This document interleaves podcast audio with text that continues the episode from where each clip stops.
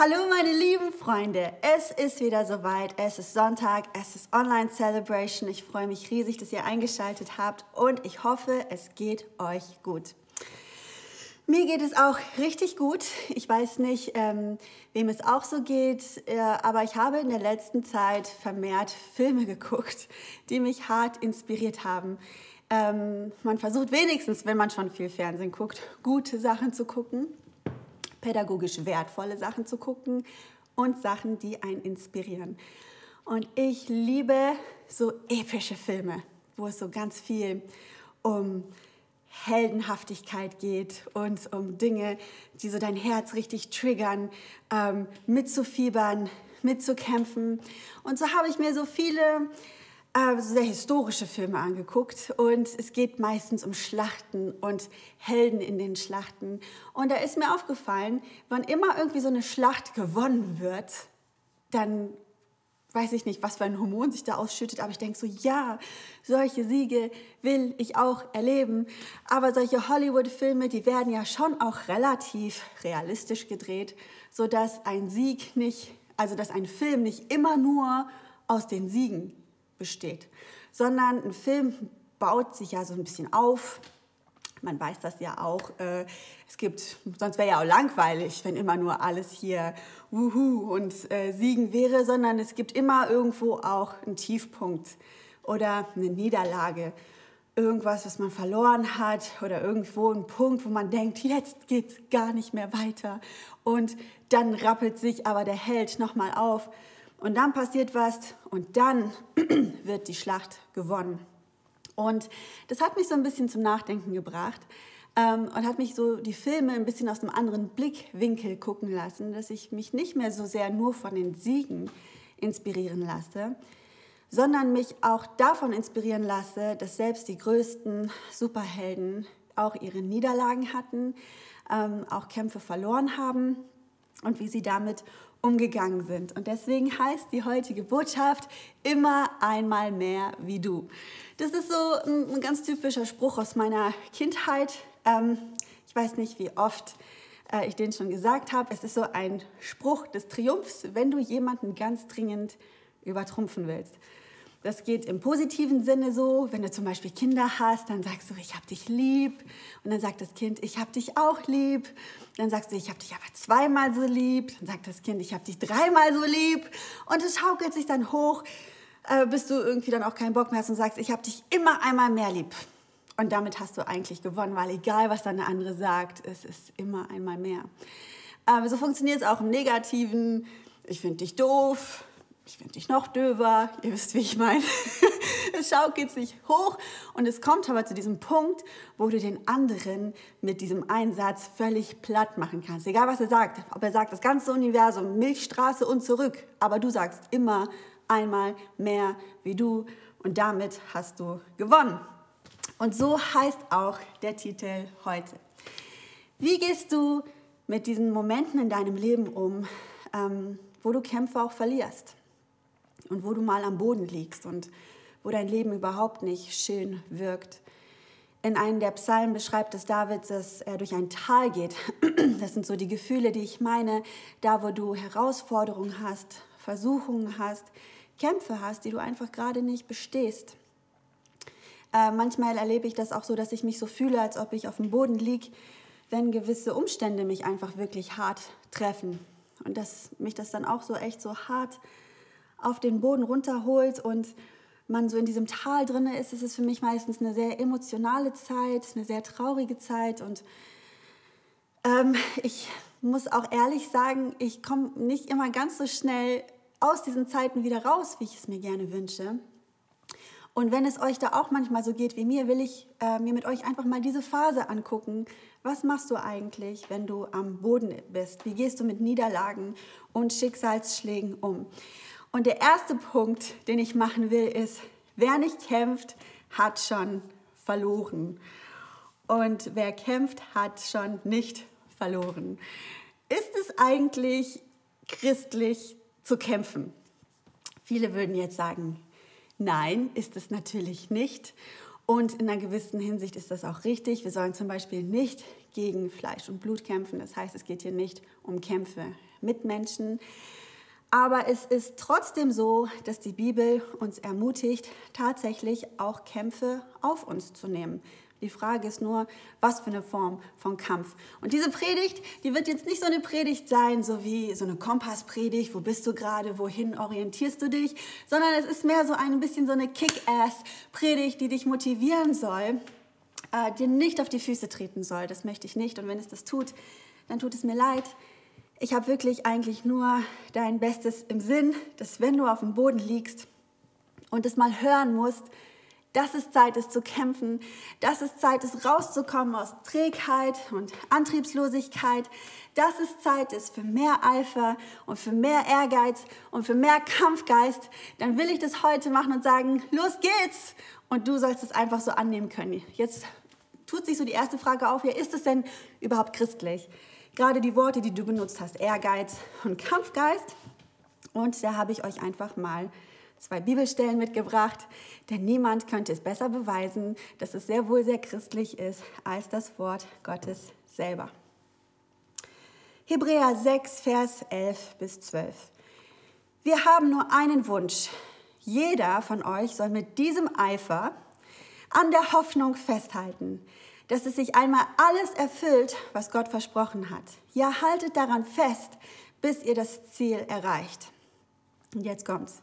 Werdet in eurem Glauben nicht träge und gleichgültig, sondern folgt dem Beispiel der Christen, die durch ihr Vertrauen dem Herrn standhaft geblieben sind und alles erhalten werden, was Gott zugesagt hat. Das heißt, wir sollen nicht träge und gleichgültig sein. Und das sind gerade so zwei Wörter, die ich kenne, wenn ich so auf dem Boden liege, dass mir dann auf einmal vieles so total egal wird. Und dass so eine richtige Trägheit tatsächlich in mein Herz kommt. Ich nenne das manchmal so diese Selbstmitleidsbadewanne, in der ich mich dann gerne suhle und wo ich mir selber so leid tue für alles das, was ich jetzt gerade erleben muss und für die ganzen Schläge, die ich einstecken musste. Aber diese Phase wird dann eine gefährliche Phase, wenn wir auf dem Boden liegen bleiben. Sondern gerade dann ist es wichtig, dass wir das ernst nehmen, was hier steht und mit Eifer an der Hoffnung festhalten, ähm, damit alles wahr wird, was Gott auch versprochen hat. Noch ein richtig cooles Bild ist 2. Timotheus 2, Vers 5. Kein Sportler, der an einem Wettkampf teilnimmt, kann den Siegeskranz bekommen, wenn er nicht den Regeln entsprechend kämpft. Hier sehen wir das nochmal ganz klar. Es ist uns absolut erlaubt, in unserem Leben zu kämpfen. Es ist sogar nicht nur erlaubt, sondern ich glaube sogar, dass Gott das will und dass er uns anfeuert. Und gerade da, wo du jetzt gerade schwach bist, ist es Gott selber, der für dich betet, der an dich glaubt und der dich anfeuert und sagt, komm, steh auf und du schaffst das und dass du nicht am Boden liegen bleibst. Aber es liegt an dir, in deinen Gedanken ein Mindsetting zu entwickeln, nicht träge zu werden, sondern wirklich zu sagen, ich werde kämpfen. Das ist keine Niederlage, die bis zum Schluss bleiben wird, sondern man sagt so schön, der Kampf ist zwar verloren, aber die Schlacht noch lange nicht. Und dass du so wieder den Mut aufbringst und die Motivation aufzustehen, es ist Zeit zu kämpfen, wenn du am Boden liegst. Es ist nicht immer nur der Feind, ähm, der das schuld ist, dass wir am Boden liegen, und das ist auch so ein Ding, worüber ich mir diese Woche viele Gedanken gemacht habe, ähm, gerade wenn ich mir auch die Niederlagen von den anderen so angeguckt habe. Was kann ich daraus lernen aus diesen Niederlagen? Man sagt es so oft, ein schlauer Mensch lernt aus seinen Fehlern, ein noch schlauerer Mensch lernt aus den Fehlern, die andere machen. Und deswegen habe ich mir mal dazu ein paar Gedanken gemacht und festgestellt, es ist sehr, sehr schmerzhaft, aber gerade dann, wenn du am Boden liegst, ist es manchmal Zeit, sich seine eigenen Fehler anzugucken, quasi eine Analyse zu machen, zu analysieren, warum ist das so passiert, wie das passiert ist. Und gerade als ich noch ein bisschen jünger war, war das so ein sehr schöner geistlicher und frommer Schutz zu sagen, ja, das war der Feind, der mich hier zu Boden niedergeworfen hat. Und manchmal ist das auch wirklich so. Aber ich habe mal ein Beispiel, was dir verdeutlichen soll, was ich meine und warum es so wichtig ist, sich selbst auch manchmal in Frage zu stellen. Ich bin gar nicht so schlecht in Tischtennis. bin nicht die Beste, aber ich bin nicht schlecht für ein Mädchen, sagt man so. Ähm, mein Opa, der hatte eine Tischtennisplatte im Keller und so haben wir unheimlich viel dort trainiert und geübt und in der Jugend. Und äh, ich war wirklich nicht so schlecht. Allerdings habe ich eine ziemliche Schwäche und zwar ist das meine Vorhand. Mit der Rückhand bin ich wirklich fast unschlagbar. Ich komme an Bälle ran, ähm, die fast nicht kriegbar sind mit der Rückhand. Aber mit der Vorhand bin ich echt schwach. Deswegen kann ich auch nicht so gut schmettern. Ich kann die Bälle nicht so anschnibbeln, wie sie sollen. Wann immer ein Ball auf meine Vorhand kommt, ähm, schieße ich ihn meistens drüber. Sondern was ich machen würde, ist die Hand zu drehen und die Rückhand zu benutzen, weil die Rückhand kann ich besser. So, nun spielte ich gegen meinen Vater, der ja in meinem ganzen Leben in allem immer besser war als ich. Und er hat immer knallhart auf meine Vorhand gespielt. Und weil ich so ehrgeizig war, hat mich das manchmal so wütend gemacht. Und äh, ich war sauer auf ihn, weil er gewonnen hat, weil er auf meine Vorhand spielt. Und dann sind ganz schnell Sätze gefallen wie, das ist so unfair und warum immer auf die Vorhand? Und so habe ich dann diese Niederlage davon getragen und meinem Vater die Schuld dafür gegeben.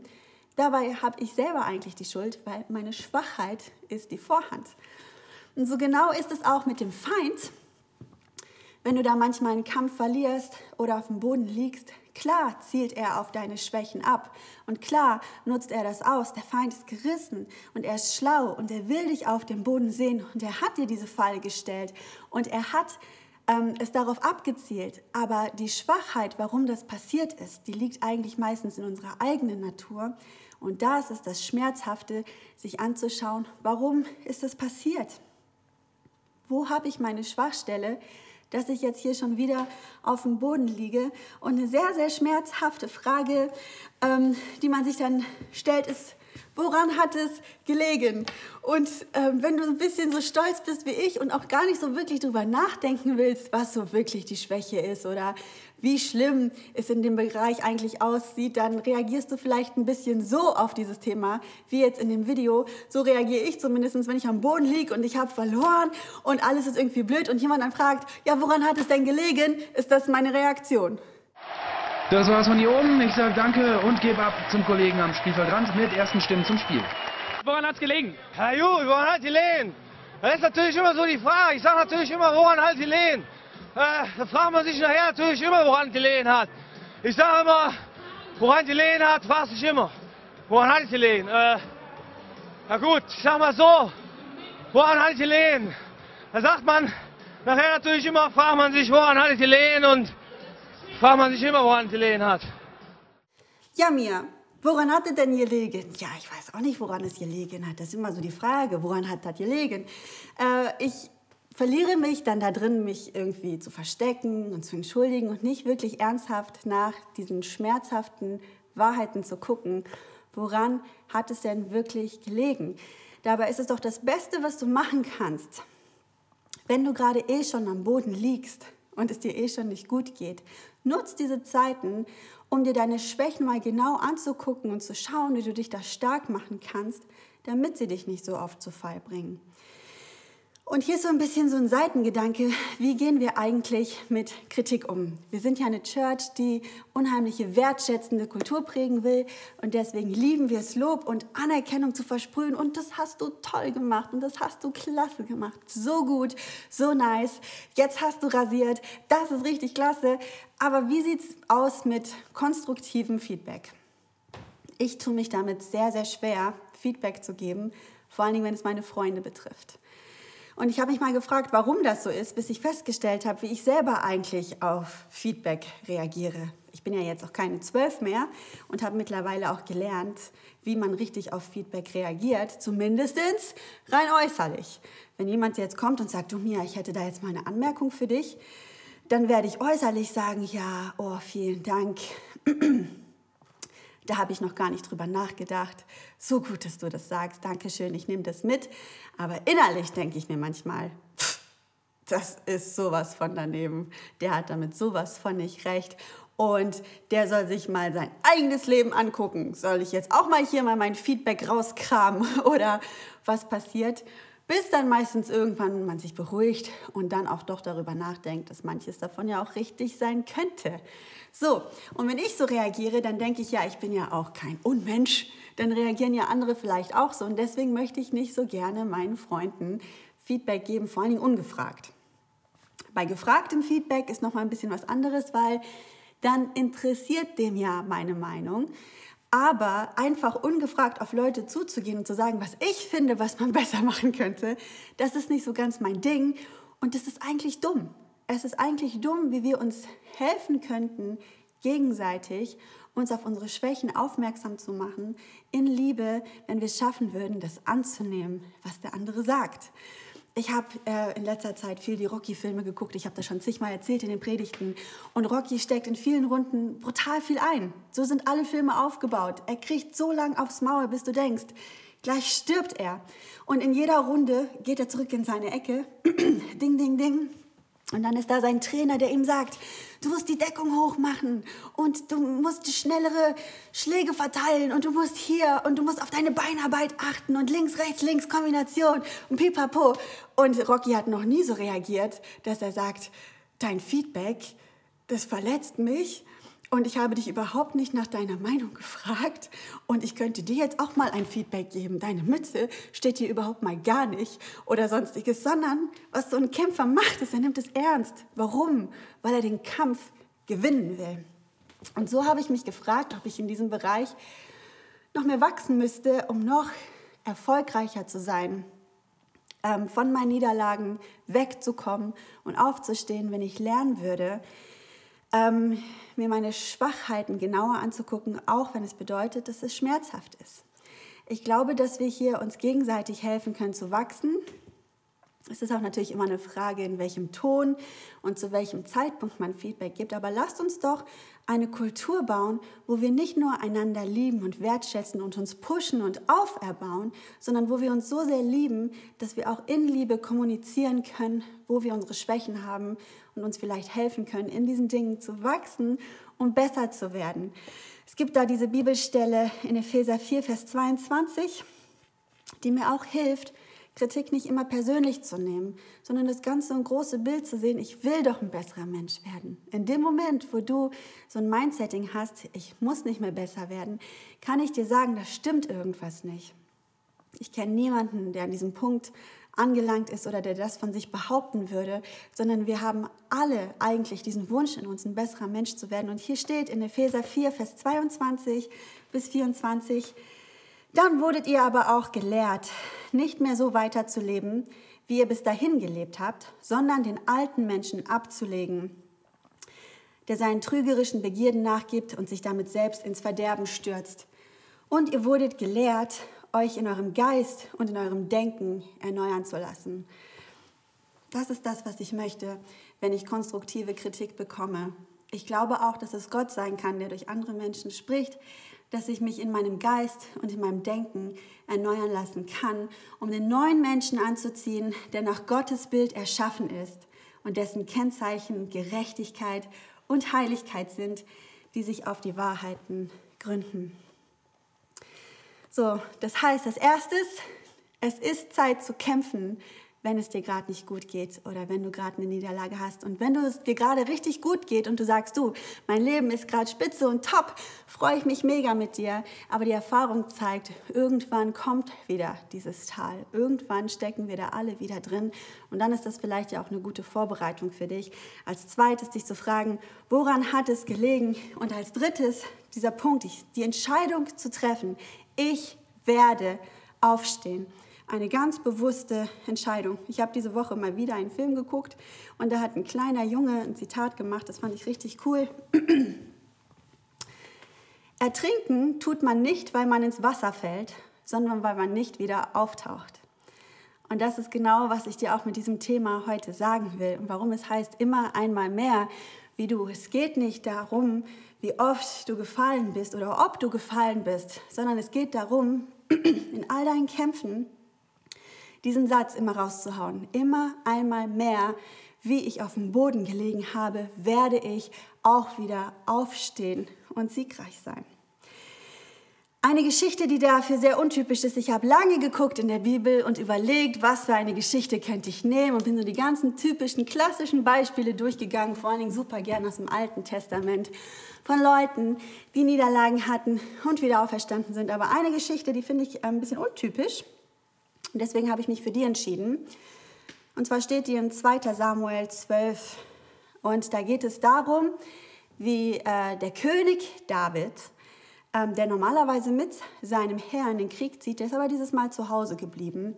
Und er wandelt so abends über sein Dach und guckt so bei seinen Nachbarn in den Garten und sieht da diese wunderschöne Frau, ich glaube, sie ist am Baden, und ähm, bekommt sofort diese Begierde, ich will sie, ich muss sie einfach haben. Er lässt sie rufen in sein Haus und was soll ich sagen, äh, das kann man nicht beschönigen. Es passiert hier Knickknack, ihr wisst, was ich meine. Und die Frau wird schwanger.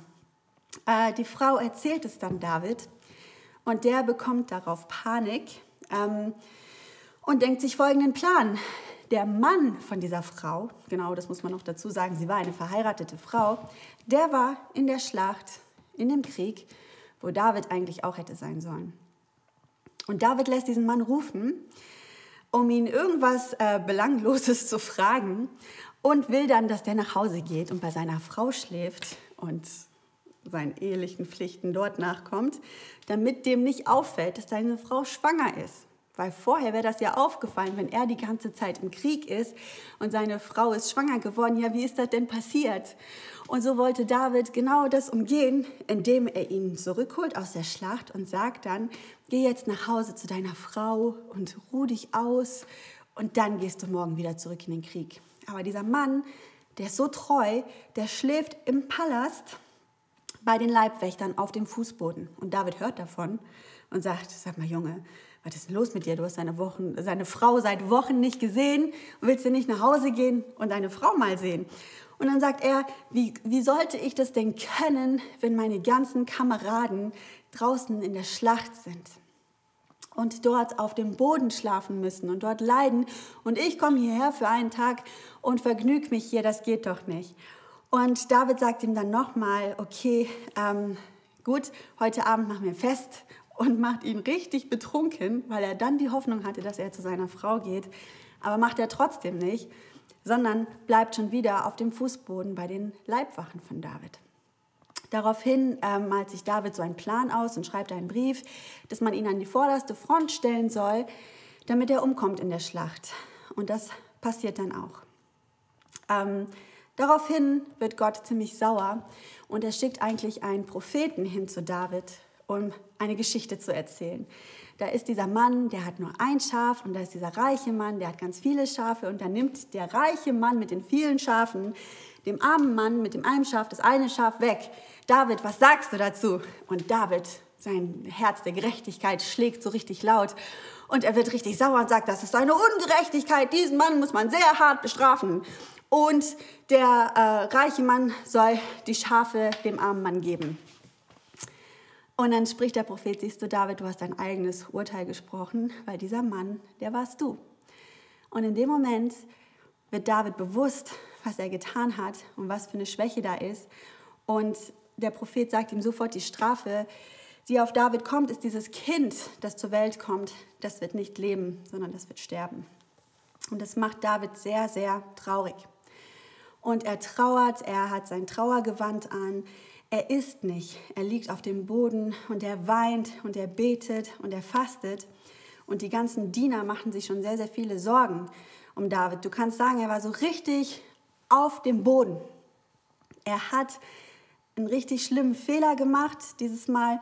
Deswegen habe ich diese Geschichte auch ausgesucht, weil es war nicht der Feind schuld oder sonstiges, sondern es war seine eigene Schwäche, die ihn dahin gebracht hat, jetzt hier auf dem Boden zu liegen, in diesem Tal und nicht mehr zu können. Und alle machen sich Sorgen um ihn. Und dann stirbt das Kind. Und die Diener, die trauen sich überhaupt nicht, ihm das zu sagen, weil jetzt, wo das Kind schon noch lebt, geht es David so schlecht.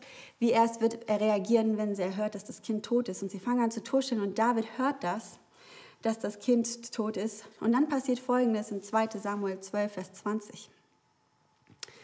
Da stand David auf, wusch sich, pflegte sich mit wohlriechenden Salben und zog frische Kleider an. Dann ging er ins Heiligtum und warf sich nieder, um den Herrn anzubeten. Danach kehrte er in den Palast zurück und ließ sich was zu essen bringen. Wir verstehen dich nicht, sagten seine Diener. Als das Kind noch lebte, hast du seinetwegen gefastet und geweint. Doch jetzt, wo es gestorben ist, stehst du auf und isst wieder. Und David erwiderte, solange mein Sohn lebte, habe ich gefastet und geweint, weil ich dachte, vielleicht hat der Herr Erbarmen mit mir und lässt ihn am Leben. Doch nun ist er gestorben. Warum soll ich jetzt noch fasten? Kann ich ihn damit etwa zurückholen? Nein, er kehrt nicht mehr zu mir zurück. Ich aber werde eines Tages zu ihm gehen. Was für eine starke Reaktion von David. Ich glaube, mir würde das so gehen, dass dann erst ich mich wirklich in diesem Trauer gesuhlt hätte, in dieser Trauer gesuhlt hätte und geweint hätte und frustriert gewesen wäre. Und wochenlang ähm, wäre es mir nicht gut gegangen. Aber dass er sagt, Jetzt stehe ich auf, ich kann an dieser Situation gerade überhaupt nichts ändern. Und eines Tages werde ich ihn wiedersehen, aber jetzt auf dem Boden liegen zu bleiben, macht überhaupt gar keinen Sinn. Und was sogar noch passiert, und das mag ich so in dieser Geschichte, David, der Mann nach dem Herzen Gottes, der erlaubt sich diesen heftigen Fehler und er liegt auf dem Boden und es ist seine eigene Schuld. Aber er steht wieder auf und er geht hin zu Bathseba, zu der Mutter des toten Kindes und er tröstet sie. Es entsteht ein weiteres Kind und dieses Kind, das dann geboren wird, ist sogar Gottes Lieblingskind. Da steht dann in Vers 25, der Herr liebte das Kind. Darum gab er dem Propheten Nathan den Auftrag hinzugehen und dem Jungen einen zweiten Namen zu geben, Jedidja, Liebling des Herrn. Es geht nicht darum, dass du ein schlechter Mensch bist, dass du ein schlechter Christ bist, wenn du mal auf dem Boden liegst. Es geht darum, aufzustehen. Und zwar immer einmal mehr, als wie du hingefallen bist.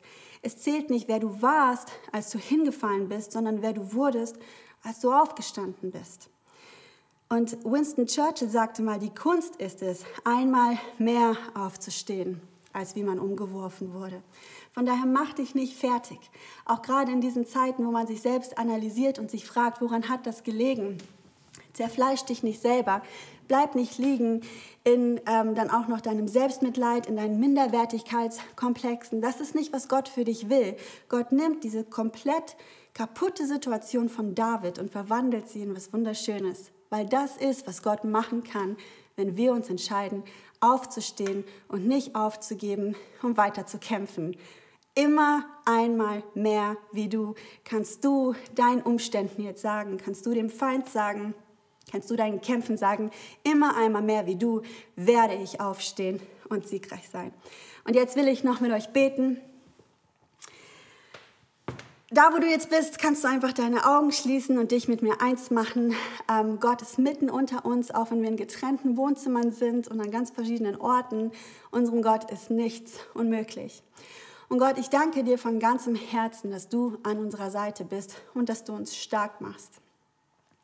Und ich will dich ganz besonders bitten, für alle die, die heute die Botschaft gehört haben und wirklich gerade am Boden liegen, die sich schlecht fühlen, wo ihr Gewissen sie quält, ihre Minderwertigkeitskomplexe, Zweifel an sich selber, Zweifel an ihrem Leben, die sich fragen, wann dieses Tal endlich mal ein Ende hat, dass du jetzt kommst mit deinem Heiligen Geist in diesem Moment.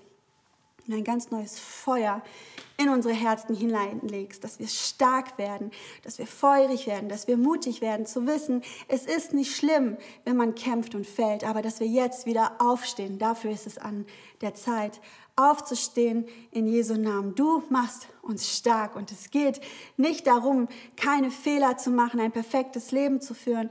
Das ist nicht das, was uns auszeichnet, sondern du hast die größte Schlacht überhaupt schon gewonnen, als du vom Tod auferstanden bist. Und in dieser Auferstehungskraft dürfen wir auch leben und immer wieder neu aufstehen und immer wieder neu unsere Gedanken erneuern und diesen neuen Menschen anziehen und siegreich in den nächsten Tag hineinleben.